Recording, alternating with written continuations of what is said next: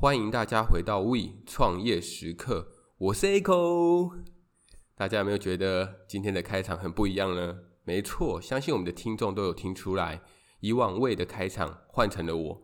那这边也要向大家宣布一个重大的消息，就是 We 因为他人生的一些考量跟规划，所以他决定从我们这个频道中离开。那这边绝对要强调，我们没有不和，也没有吵架。单纯就是为觉得目前做 Podcast 不是在他的排序当中的前面，但我觉得这是好事啊，因为我们现在目前也做了两三个月左右了，然后透过这个时间，让他更知道他未来想要的是什么。而且这两三个月，我觉得他也蛮辛苦的，因为我们现在啊，一个是在台中，一个是在台北，等于是说，如果我们要录音，那我们录音其实都非常早，都是早上七点左右。他就要坐非常早的车从台中赶来台北，我相信不管是身体还是心理，应该都是很疲累啦。所以如果大家有想要对魏我们这边如果有魏的粉丝想要对他说一些话的话，都欢迎可以在评论区留言。那我相信他还是会持续关注我们的频道，应该是吧？再不然我也会转告给他啦。那大家也不用担心，因为我还是会在这边陪伴着大家一起成长，一起学习。好。感伤的时刻就到这边，因为一直感伤也不太符合我的性格。那其实透过这件事情啊，其实我也学到蛮多的。在创业的时候，其实本来就有很多事情是我们没有办法预期，然后它也是不可控制的。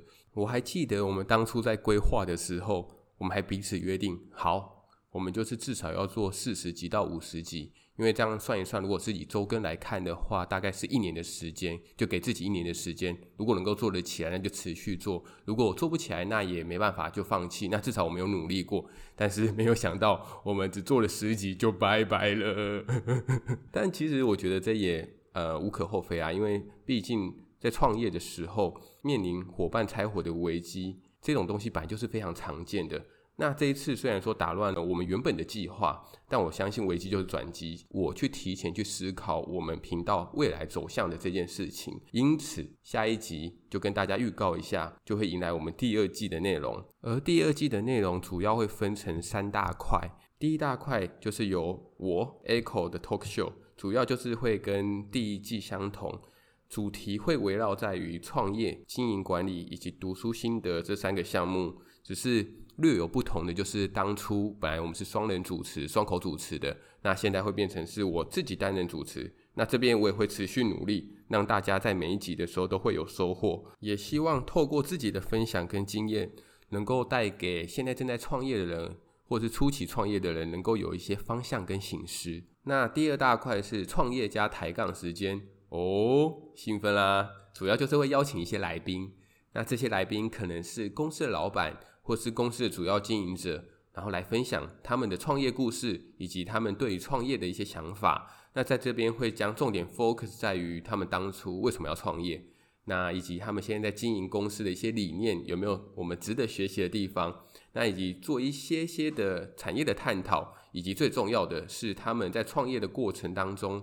有遇到了什么样的问题？那他们是如何去解决了它，并且走到现在的这个地步？那透过这种 case by case 的方式，我相信可以让大家更有概念，一间公司是怎么样从无到有的。因为我们介绍，我们未来如果接到很多公司，它也是不同的产业，那你也可以针对你自己有兴趣的产业下去做更深入的研究。最后一块是职人休探时间，那这块比较特别，主要是会邀请。各个不同产业的朋友来分享他在那个职位上会需要的一些技能跟特质。当初会想要做这个题目，主要的原因是因为第一个，其实我比较倾向于不要一毕业就创业，最好是可以先进入你感兴趣的产业的公司去做个几年，去磨练自己的软硬实力。然后这些我相信都可以成为在未来在创业时候的一个武器，那也是你无可取代的一个技能。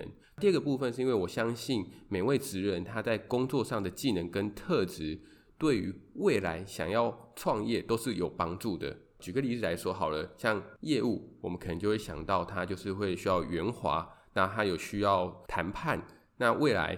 在创业的时候，这些沟通技巧都是你的武器之一。再举个第二个例子，可能说银银行家，像我们当初在做银行的时候，我们的风险管控其实是非常的严谨的，就是因为如果你一倒账，可能倒下去都是几千万，那不可能让这种事情发生，所以我们都会非常严谨的去看待每一个案子。所以这些职人虽然说他现在目前不是创业家。但是其实他们身上有相当相当多的东西，都是值得我们可以去学习的。那这就是我想要做这一块的主要的一个原因。然后未来我会在集数的最后开个创业家薄荷利在时间。因此，如果你是正在创业的创业家，然后你自己可能没有频道，但是你有很多东西想要跟各位听众做分享的话，欢迎你来信给我。那我就会在集数的最后用简单的几句话来告诉大家。那以上就是我们第二季的频道走向，也不是我们，是我，呵呵，现在还是有点不习惯。那希望大家会喜欢。如果喜欢我们频道的话，也别忘记订阅频道，或是分享正在创业或者想要创业的朋友哦。谢谢大家，拜拜。